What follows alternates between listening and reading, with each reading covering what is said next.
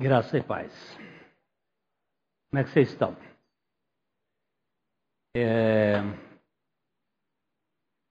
A capa do nosso boletim hoje fala um pouquinho sobre um dos assuntos que tem muitas pessoas perguntam: o que é galardão? O que é galardão? O que é galardão? Não escutei.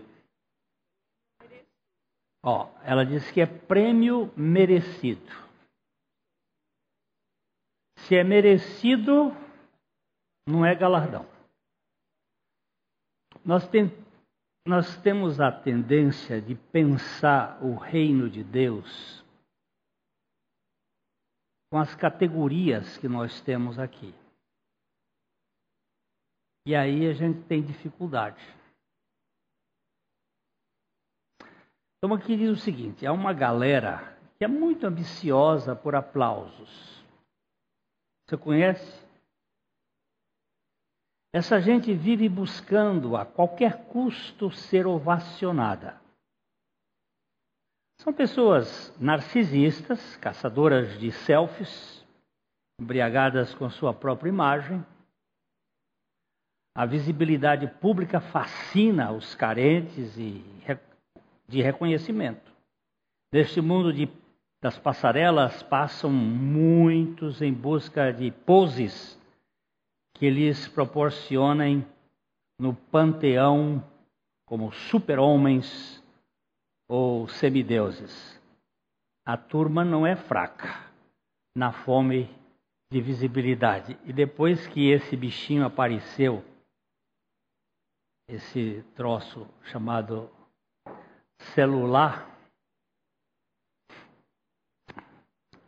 Eu vinha no avião e o marido e a mulher sentados, os dois bem robustos, e cada um fazendo selfie de si próprio.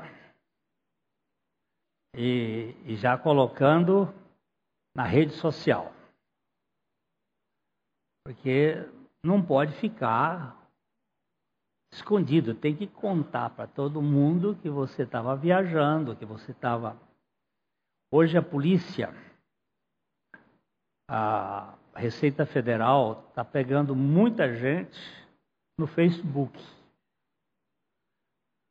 Você viaja, vai para ilhas gregas e declara o imposto de renda desse tamanho Aí tá andando lá de, de vaporzão, de naviozão, de barcão.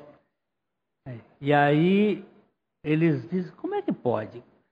Com esse impostinho de renda desse tamanho, você fazendo tudo isso. É uma necessidade que a gente tem que os outros nos vejam.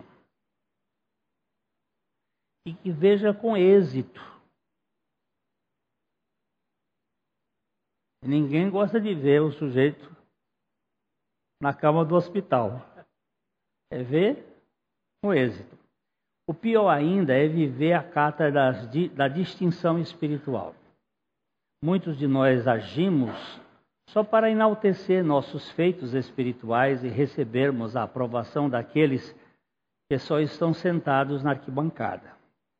É pura autoglorificação.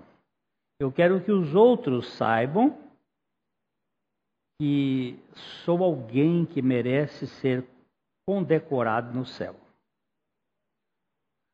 Deus vai me dar um galardão de honra. Quando eu chegar no céu, alguém outro dia disse assim: Ah, aqui na terra eu moro num apartamentinho pequeno, mas quando eu chegar no céu eu vou ter uma casona, eu fiquei pensando, mas gente, que troço mais, mais impregnado da gente de querer ser grande. Ah, só para contar para vocês aqui, George Whitfield e o John Wesley foram dois pregadores do século XVII extraordinários, dois homens de Deus maravilhosos. Mas eles tinham pensamentos diferentes quanto à questão da, das doutrinas. Um pensava diferente do outro.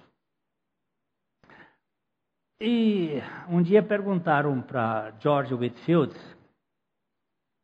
quando você chegar no céu, você acha que você vai se encontrar com John Wesley?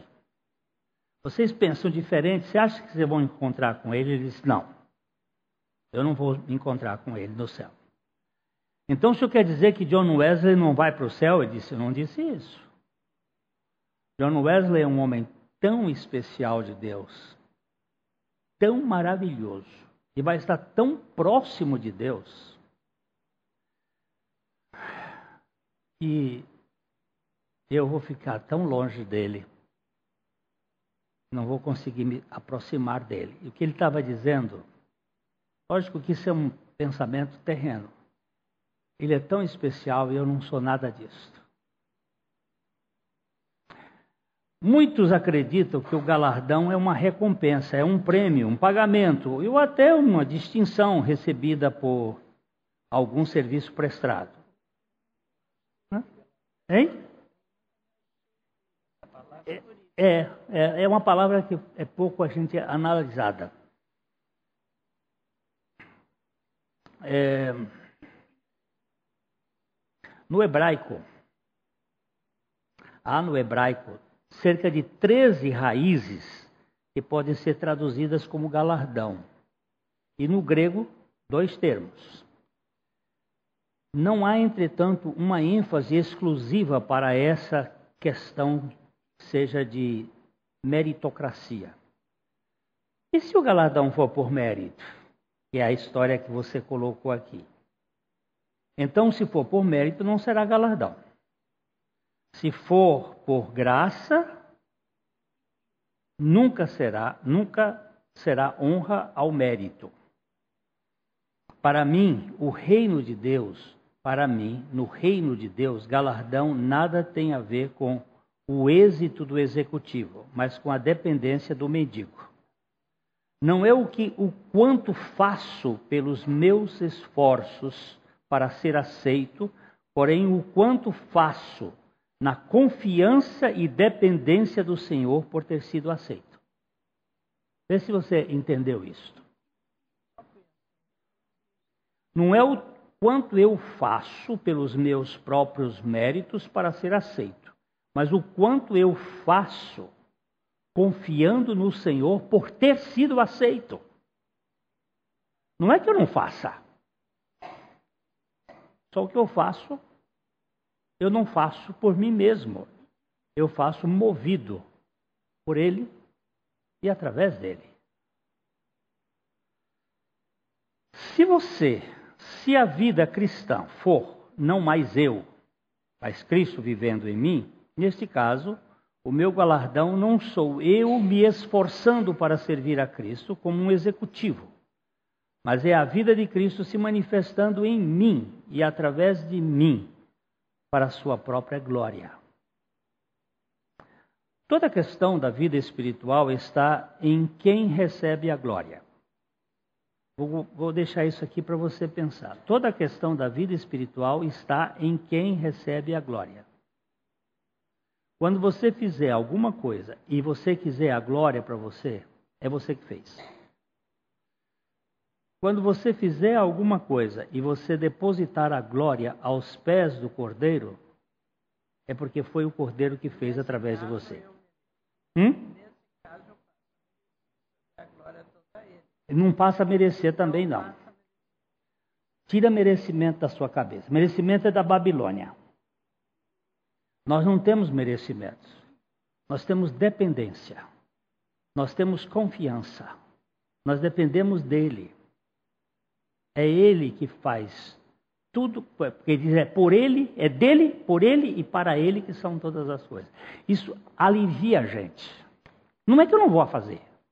Eu vou fazer. Mas não.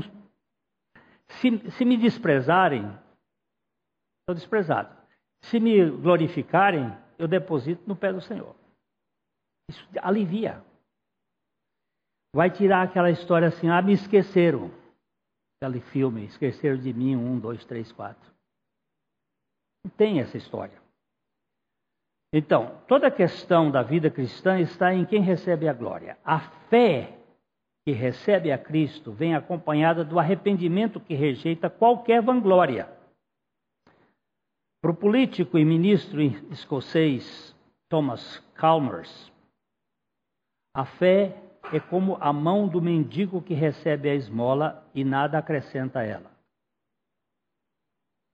Quando ela recebe a esmola, ela recebe, mas não acrescenta nada à esmola. Ele não merecia, ele recebeu. Esmola não pode ser propina. Propina é para quem merece. Esmola é para indigno. Ele acha que merece na propina. Ah, se vivermos, se vivemos pela fé e for Cristo quem vive em nós, com toda certeza o que fazemos é pelo poder de Deus e para a sua glória. O apóstolo Paulo costurou muito bem este problema quando disse: Quando eu estava aí, meus amados, vocês sempre seguiam minhas instruções. Agora que eu estou longe, e ainda mais é ainda mais importante que o façam.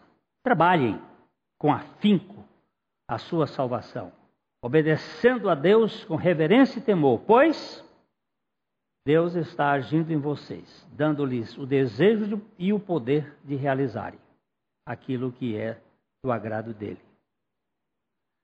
Trabalhem, porque Deus está trabalhando e agindo em você.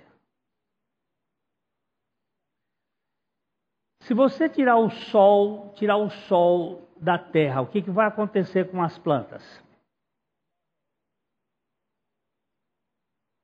Pode deixar chover.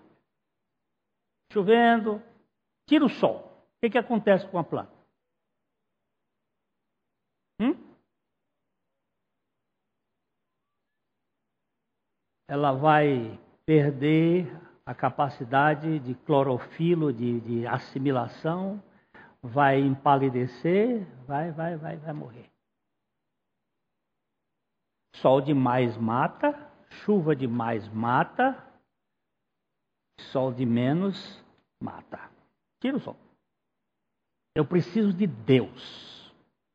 O ímpio, mesmo o ímpio sem Deus, ele não pode viver.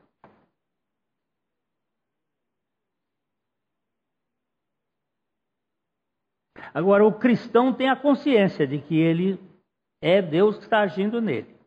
Nessa vida de mão dupla, pude ver como, se, como isto funciona na cirurgia robótica a que fui submetido. O robô opera com precisão milimétrica, mas sem o médico não pode agir. O cristão é quem age, mas sem a vida de Cristo ele se torna inútil pois é Cristo quem efetua tanto querer como realizar. Que maravilhoso é o galardão da graça. Nada de vanglória. Quando eu entrei no dia 6 de dezembro na sala cirúrgica do Hospital do Coraçãozinho para fazer uma cirurgia de próstata, uma prosta, prostatotomia radical. O anestesista olhou para mim e disse assim: Quero te apresentar o seu cirurgião. Era um robô, todo coberto, esterilizado, pronto para fazer a cirurgia. Eu disse: Mas eu não vejo a cara dele. Pois é, mas é ele que vai te operar. E dali para frente eu não vi mais nada. Eles me deram primeiro um sossega-leão depois fizeram uma ráquia e depois fizeram uma anestesia geral. Que não pode mexer. Estavam lá dois cirurgiões, um trabalhando diretamente com o robô e o outro. Mas quem operou?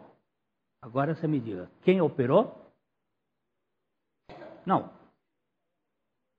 Deus é que operou em tudo, porque toda a ciência está nele. Quem perfurou, quem entrou, quem fez, foi o robô. Mas sem o médico. E o médico me disse o seguinte: Glênio, se eu tremer, o robô para. Se eu der uma ordem errada, ele para e aí tem que começar tudo de novo. Ele é preciso. Mas ele precisa do médico. Você vai agir, mas Cristo é que vai agir em você. E quando vier a conta dos louros, você tira a sua coroa e deposita nos pés do Cordeiro. Não fica mais fácil da gente viver assim?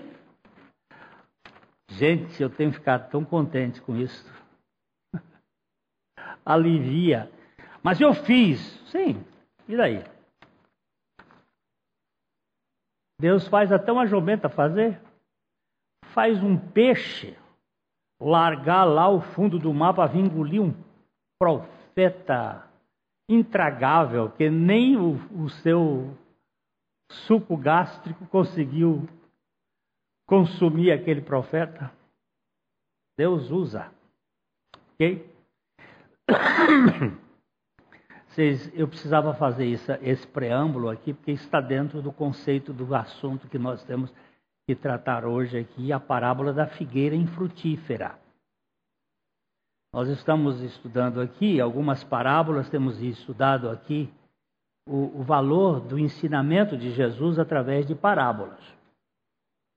Jesus preferiu o método comparativo de ensino, usando parábolas, e elas têm uma finalidade de ser porta para os que creem e muro para os incrédulos.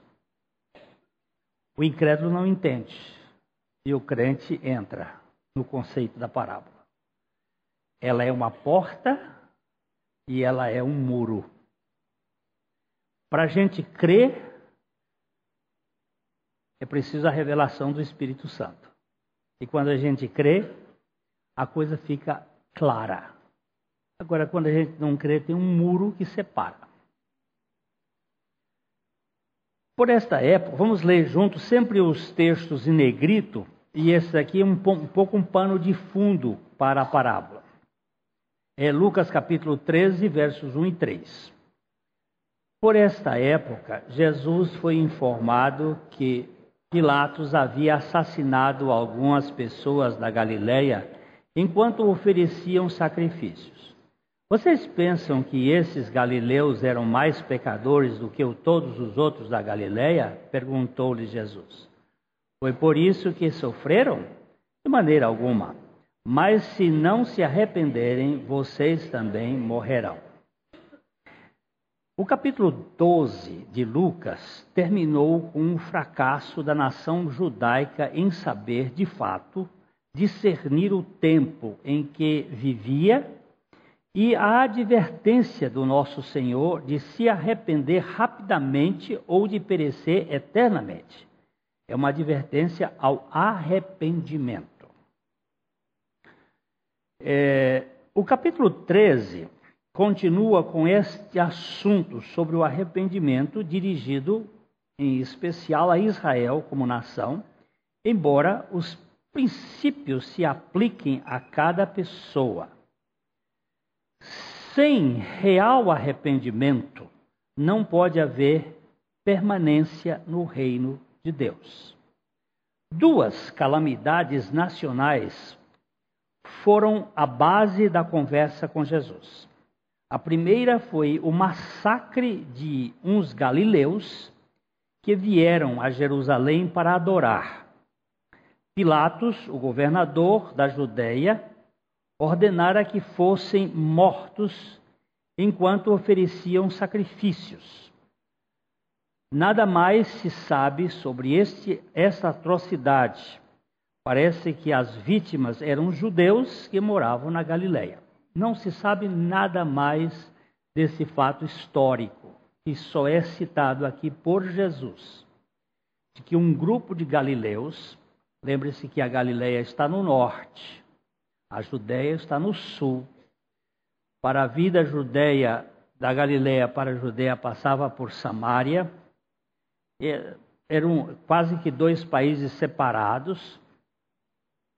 Hoje também em Israel você vai encontrar os assentamentos judaicos, os assentamentos é, é, cisjordânicos incrustados dentro do país. Tem a parte do norte, a parte do sul. É, ali é uma mistura. Eles sempre tiveram isto.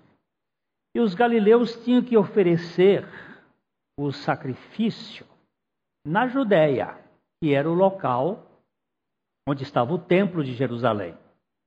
E alguns desses galileus vieram para o culto, estavam oferecendo sacrifício.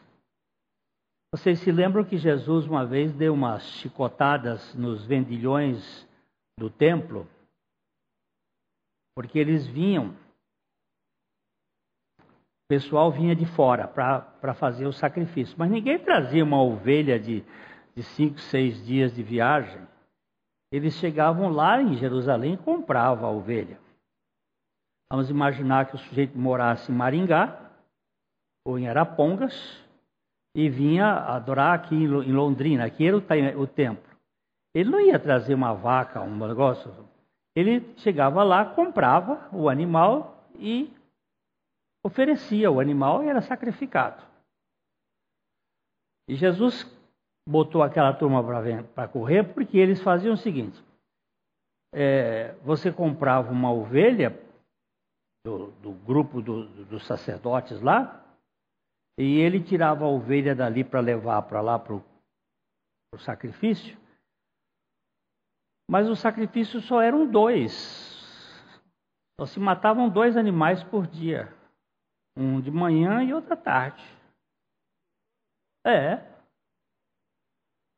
E aí o que acontecia? Ele levava aquele animal, tornava a trazer e tornava a vender para outro. Coisa de judeu. Eles aprenderam isso a fazer comércio. Na Babilônia, eles aprenderam a fazer essa coisa na Babilônia. E aí, Jesus deu uma chicotada lá, botou para fora, porque eles estavam fazendo negócio. Mas aqueles judeus, que, aqueles galileus que vieram, ao invés de eles serem, oferecerem o sacrifício, eles se tornaram o sacrifício. O, o, o Pilatos mandou matar. Não se sabe se foi uma, por causa de sedição é, contra o Império Romano, porque Pilatos era governador do Império Romano. Não se sabe exatamente o que. Só se tem essa citação. E que Jesus colocou como um pano de fundo, dizendo assim: será que eles eram mais culpados do que os outros galileus? Que a gente sempre tem uma ideia de, nas tragédias, achar que as pessoas que passam por aquela tragédia estão tá passando por alguma culpa pessoal, algum problema. Eu me lembro de uma pessoa que foi membro aqui dessa igreja, que todo sofrimento de alguma família na igreja, ela dizia é pecado. E começava então a achar que o pecado que tinha feito aquilo na vida daquelas pessoas. Aí quando o negócio caiu na família dela, e agora, como explicar? Porque se é uma coisa que é democrática, é o pecado. Ele está na cabeça de todo mundo. E agora, como explicar? Os judeus em Jerusalém poderiam estar trabalhando sob a ilusão de que esses galileus deviam ter cometido pecados terríveis e que a morte deles era uma evidência des, do desagrado de Deus. No entanto, o Senhor Deus corrigiu isso, alertando ao povo judeu que, ao menos que todos se arrependessem, todos eles também pereceriam. Aí a questão é uma questão de voltar o arrependimento para todos nós. Aqui em Lucas 13, 45, nós temos outro episódio que a gente não sabe nada. Vamos ler aqui. E quanto aos dezoito que morreram quando a torre de Siloé caiu sobre eles, eram mais pecadores do que os demais de Jerusalém? Não. E eu volto a lhes dizer: a menos que se arrependam, todos vocês também morrerão. Então Jesus pegou dois pontos que aconteceram na sua época, fatos é, corriqueiros, por exemplo, aquele avião que foi agora derrubado lá no Irã. Será que aquelas pessoas que estavam ali inocentes eram mais pecadoras do que os outros que não receberam tal julgamento? Nós sempre temos a tendência de achar que aqueles que passam por alguma, algum desastre devem estar pagando por alguma conta.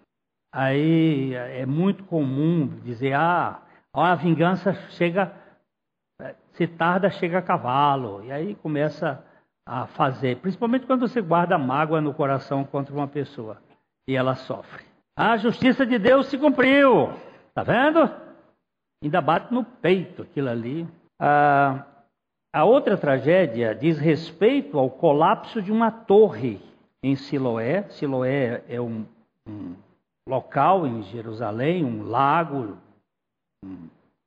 uma piscina e também tinha uma torre ali. Essa torre caiu sobre 18 pessoas e matou, é, que causou a morte de 18 pessoas. Também nada mais se sabe sobre esse acidente, exceto o que está registrado aqui. Felizmente, não é necessário conhecer mais detalhes. Apenas são fatos que ocorreram dentro de um momento histórico do Senhor Jesus. O ponto enfatizado pelo Senhor era que a catástrofe não deveria ser interpretada como um julgamento especial por causa de uma maldade grosseira.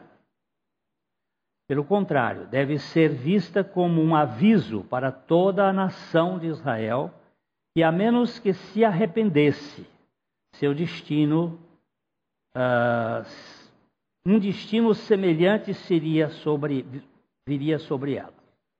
Essa desgraça aconteceu no ano 70 depois de Cristo, quando o general Tito invadiu Jerusalém e destruiu-a totalmente. Ah, pode ser que esteja por trás do Senhor Jesus quando ele estivesse, estava dizendo isso, olha, se vocês não se arrependerem todos, vocês vão perecer todos. E no caso aqui do general Tito, Jerusalém foi destruída. Mais de um milhão de judeus foi mor morto, mortos. É, houve um sofrimento atroz. E a partir daí a nação judaica se espalhou pelo mundo. Muitos foram para tantos países e só veio a se reorganizar como nação no ano de 1948, passando por todas as formas mais atrozes de judiamento. Essa palavra judiar, judiar vem do judeu, e é fazer sofrer um povo de modo atroz tanto nos polgros, como nos guetos, como na vida social. Esse povo passou uma história do ano 70 até o ano de 1948 sob o chicote das concepções mais adversas, tanto cristãs como pagãs. Talvez Jesus estivesse falando: olha, se vocês todos não se arrependerem, vocês vão passar por grandes provações, no sentido de tragédias. Foi com esse pano de fundo que Jesus contou uma parábola sobre uma figueira infrutífera. Esta está no capítulo um, 13 de Lucas, de 6 a 9. Essas, essas um, em estreita conexão com o que aconteceu anteriormente, o Senhor Jesus conta esta parábola da figueira para trazer a lume o que vinha acontecendo em Israel. A nação havia se debandado no cativeiro babilônico e estava agora em apostasia diante do Senhor por causa da cultura babilônica. Ah, eu vou dizer um pouquinho. Nós hoje estamos com uma igreja em apostasia. Nós deixamos que o mundo entrasse na igreja. A igreja moderna, a igreja do mundo hoje, ela é, ela é humanista. Nós não dependemos de Deus. Nós somos a igreja de Laodiceia. Aquelas sete igrejas, aquelas sete igrejas do livro de Apocalipse, além de serem igrejas locais, igrejas de cada cidade, elas também são igrejas que localizam os períodos históricos. Éfeso é a igreja que estava começando, Esmirna é uma igreja da, da época da perseguição, Pérgamo é a igreja que aparece a partir ali de Constantino, fazendo um casamento entre o, o mundo e, e, a igreja, entre o, entre o, o paganismo e a igreja. Tiatira é a igreja católica, Sardes é a igreja protestante, uh, uh, Filadélfia é a igreja do avivamento que aconteceu a partir do século 17, 16, em consequência até mesmo da reforma, e Laodiceia é, somos nós. É, ela começa mais ou menos aí pelo final do século XIX e passa o século XX e, nós estamos em plena vigência de Laodiceia. O que, que Laodiceia? De nada tenho falta. Sou rico, abastado, não preciso de coisa alguma, e Jesus está do lado de fora. Se alguém abrir a porta, eu entrarei e cearei com ele, e ele comigo.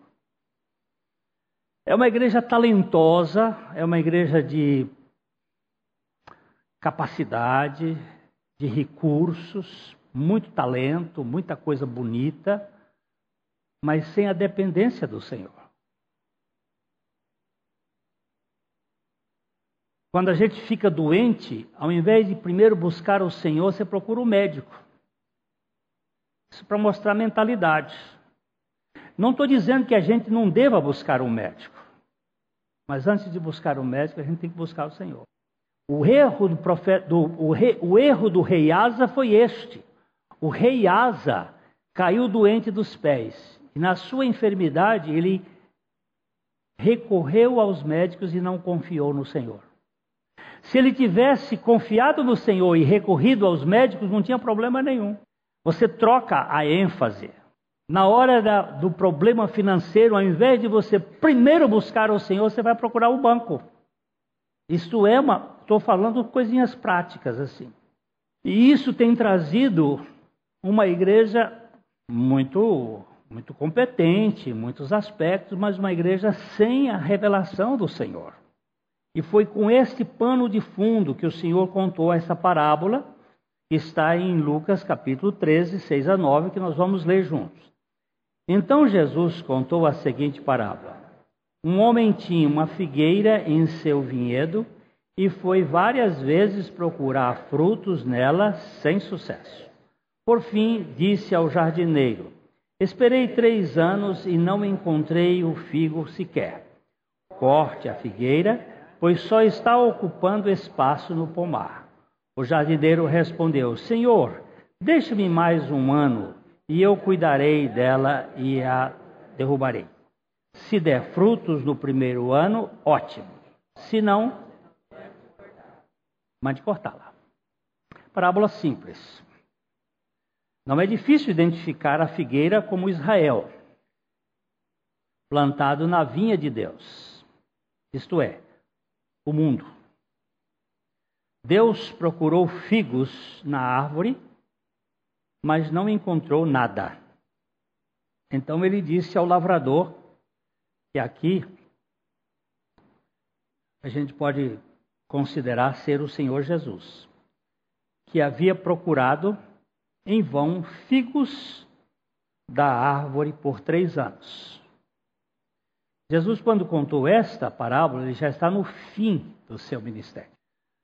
É, a interpretação mais simples disso pode se referir aos três primeiros anos do ministério público do nosso Senhor. O pensamento da passagem é que a figueira recebeu tempo suficiente para produzir flores, se é que alguma vez a faria. Eu estou aqui fazendo, juntamente com o autor desse, dessa frase aqui, a correção, que figueira não produz fruto. Figueira produz flores. Quando você comer um figo, não diga que está comendo um, uma, uma fruta, porque não é fruta, é flor. Você abrir, você vai ver os pistilos dentro da, dentro do, do da flor fechada. É uma flor fechada.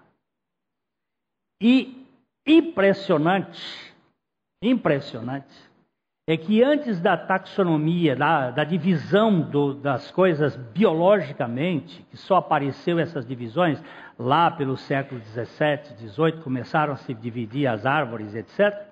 Antes disso, bem antes disso, sete séculos antes de Cristo, o profeta Abacuque diz assim: ainda que a figueira não floresça.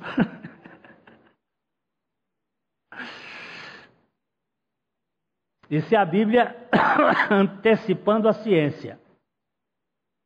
Ainda que a figueira não floresça. Olha só como esta Bíblia velha fala das coisas que a gente fica de queixo caído. Então, é, ele foi procurar flores na figueira e não tinha. Se nenhuma flor aparecesse em três anos, era razoável concluir que nenhuma delas apareceria. Por causa de sua inutilidade, Deus ordenou que a cortasse. Era apenas um terreno de ocupação que poderia ser usado de maneira mais produtiva. O lavrador intercedeu pela figueira, pedindo que lhe desse mais um ano. Se no final deste tempo ainda não houvesse resultado, ele poderia cortá-la. E foi isso que aconteceu. Foi depois que o quarto ano começou que Israel rejeitou e crucificou o Senhor Jesus. Como resultado, sua capital foi destruída e o povo espalhado. O Senhor Jesus disse: Olha, se vocês todos não se arrependerem, pode vir uma tragédia. Pode vir uma tragédia. O Dr. G.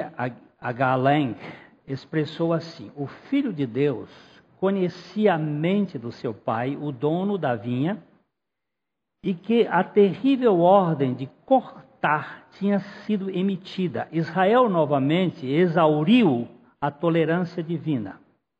Nenhuma nação, nenhuma pessoa tem motivos para desfrutar do cuidado de Deus se não produzir os frutos da justiça para a glória e louvor de Deus. Eu tenho pedido a Deus, nas minhas madrugadas acordado. Não me deixe ser infrutífero. Torna-me uma vida para a tua glória frutífera. Corrige tudo o que tem que ser corrigido. Limpa. Mexe com o terreno. Trata-me, poda-me. Porque eu posso enganar a vocês eu posso enganar a mim, mas eu não posso enganar ao Senhor. Este é um dos assuntos que nós precisamos estar muito conscientes, e isso é para cada um pessoalmente. O homem não existe para a honra e o prazer. O homem existe para a honra e o prazer do Criador. Quando ele não serve a esse fim justo, porque a sentença de morte não devia, não deve seguir seu fracasso pecaminoso e seja promovido do seu lugar, removido do seu lugar de privilégio. Eu tô, faz tempo que eu estou com a minha mente saltando coisas e vendo coisas além. É isso que eu tenho ah, visto que minha cabeça tá boa. Se não vimos, vivemos na, para a glória de Deus, para que viver? Tiago era um adolescente. O pai de Tiago era uma alta patente do exército brasileiro. Ele era membro da igreja onde eu fui pastor no Rio de Janeiro. Um dia Tiago me procurou e disse assim: O senhor confia no meu pai? Eu era mais tolo do que sou agora. Eu disse: Não, eu confio no seu pai. Seu pai é um homem íntegro, um homem de posições firmes, mas ele é um homem íntegro. Ele disse: Meu pai é como um espelho, ele só reflete ele não assimila nada. Um menino de 12 anos, 12 para 13. Ele lê a Bíblia como ninguém, mas nada daquilo entra nele. É só discurso.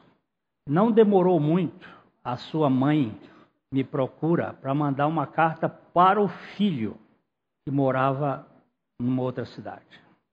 E disse o seguinte: Pastor, eu não tenho dinheiro para o selo o senhor bota essa carta, mas não diz para ninguém que o senhor botou essa carta no correio. E abriu a minha Bíblia e botou a carta dentro. Para ninguém ver. Eu fui ao correio e botei a carta. Passado um, um mês, o filho que era piloto da aquela companhia de São Paulo, como é? A VASP a VASP, que naquele tempo já tinha passado a fase do que VASP significava Jesus está chamando e a VASP está levando. Caía muito avião da VASP, mas naquele tempo já não caía mais. É, o avião desceu no galeão, ele desceu, foi até o apartamento, pegou a mãe e os dois irmãos e foi embora. Quando o coronel acabou sabendo que fui eu que tinha botado a carta no correio, você imagina o que foi que ele fez. Eu estava dando aula no colégio, ele chegou na porta do colégio aos, aos brados, eu tive que sair, e ele não me chamou de santo e de rapadura porque é doce. Né? Aquele homem da igreja, piedoso, taquígrafo, pregava todas as pregações, ele taquigrafava.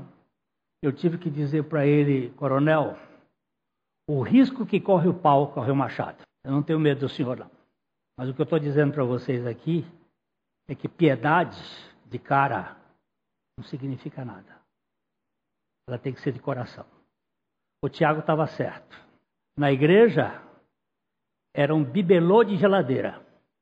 Na casa, era um demônio em furacão. Quando eu entrei naquela casa para fazer rescaldos, o que tinha de caixa de camisa cheia de retratos da guerra. Parece que aquilo era um lugar de alimentação, de gente decapitada, de tudo. Aquilo, aquilo era alimentação. Vivia das dores da sua alma e que precisava de ser tratada à luz da graça da obra de Deus. O que eu estou dizendo aqui, meus irmãos, é que muitas tragédias elas vivem dentro de nós e nós as alimentamos.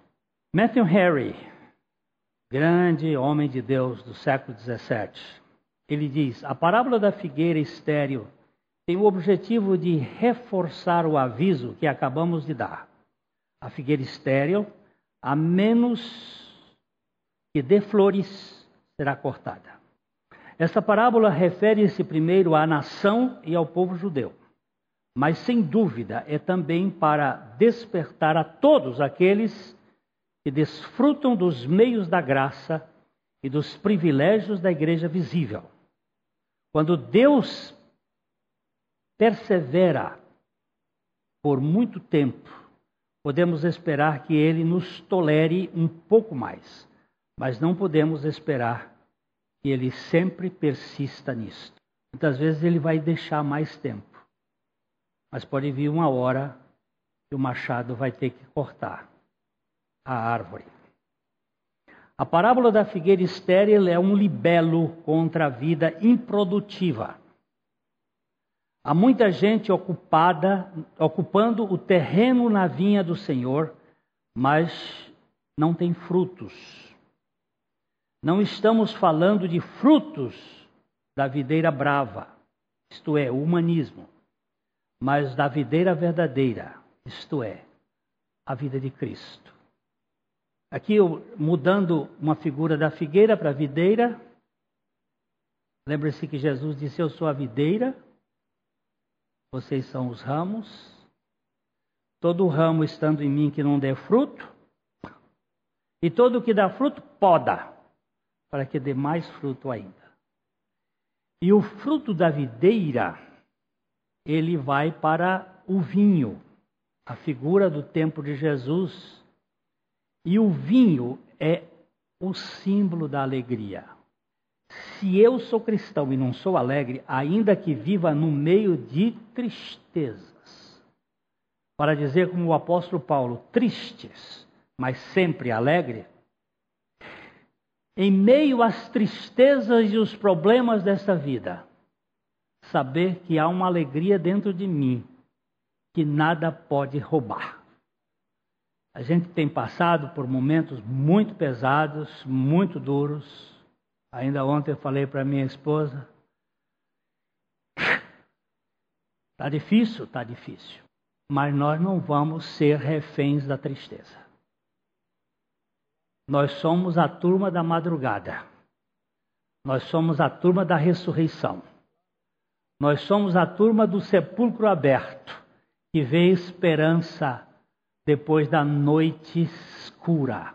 Porque a tristeza pode durar uma noite, mas a alegria rompe pela manhã. Senhor, enche o meu cálice da tua alegria. Vamos dar uma olhada nos argumentos de John Ferry sobre o tema.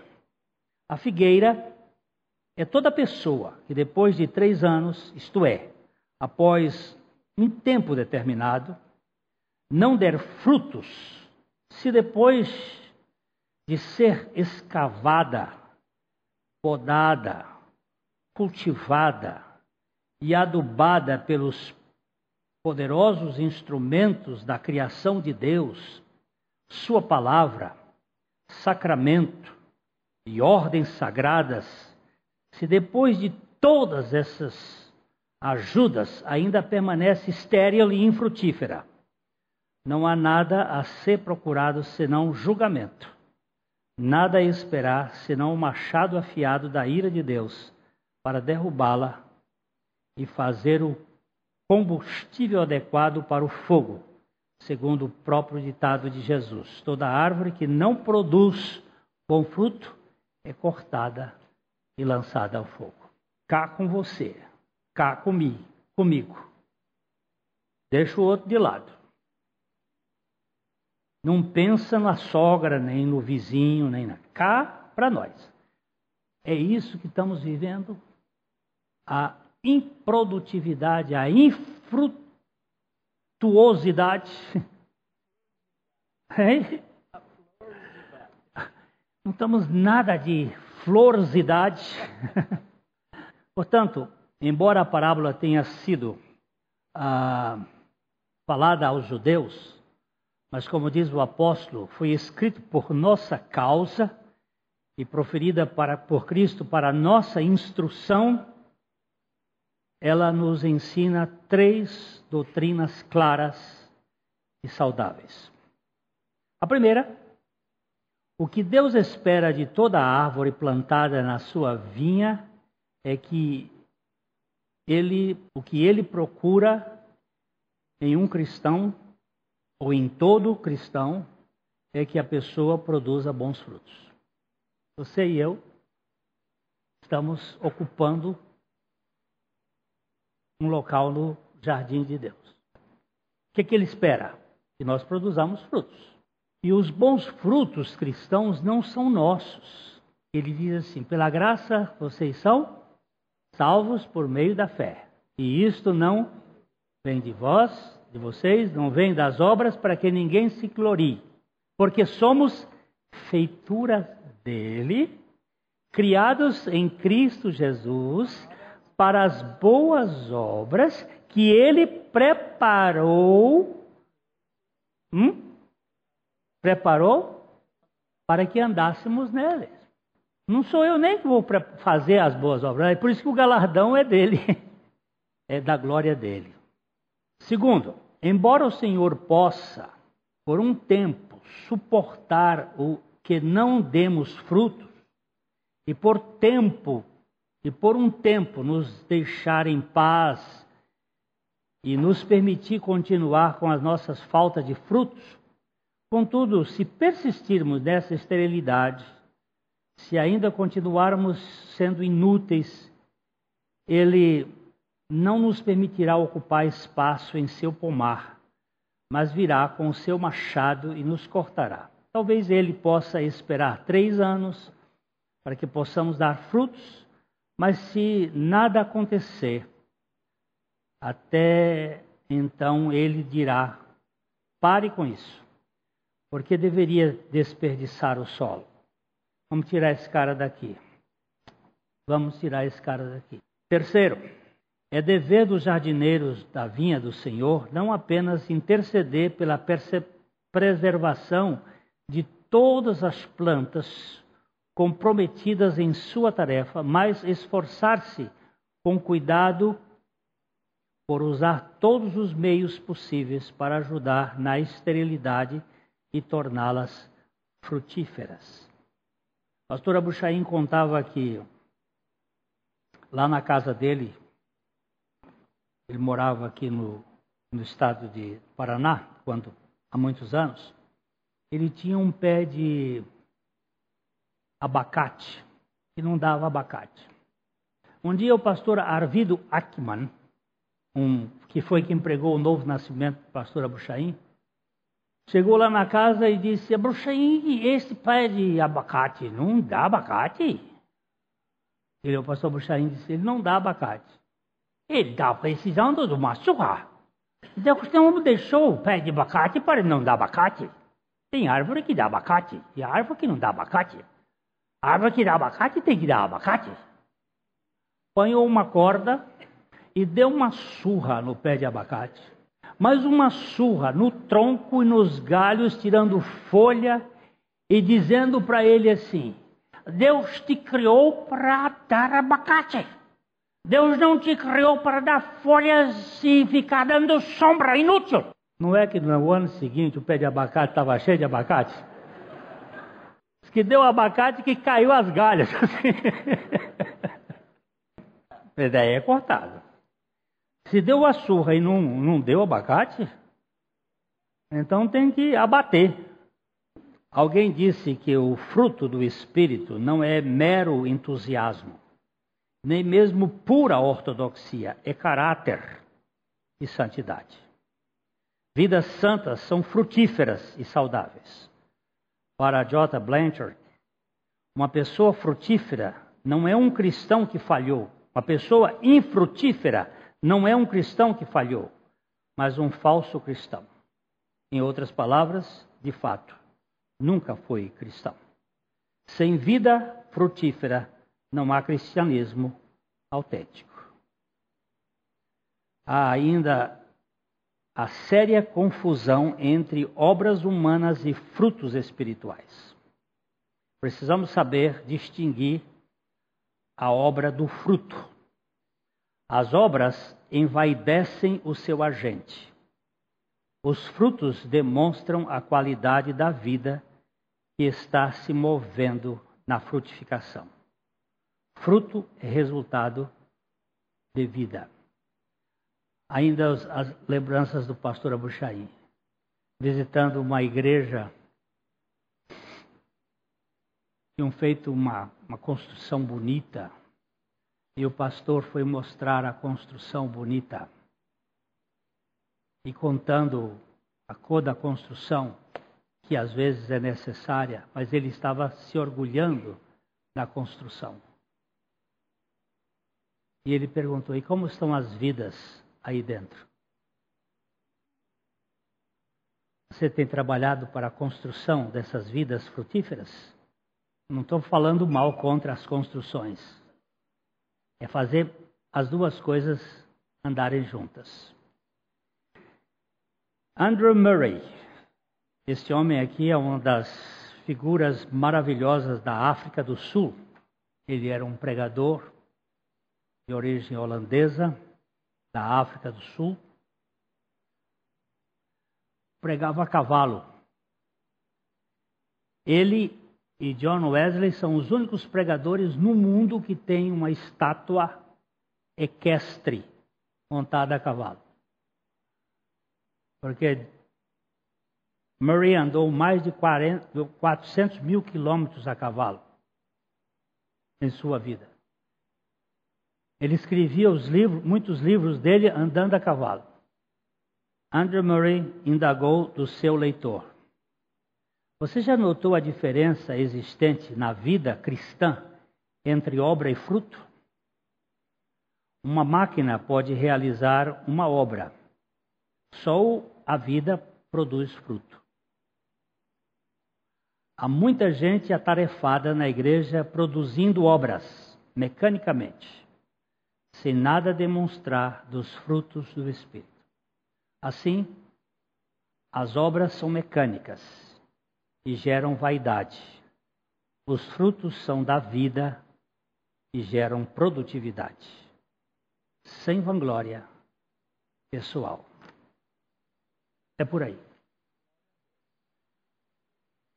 Arrependei-vos. Arrependimento, gente, não é tanto uma questão de atos, mas da mentalidade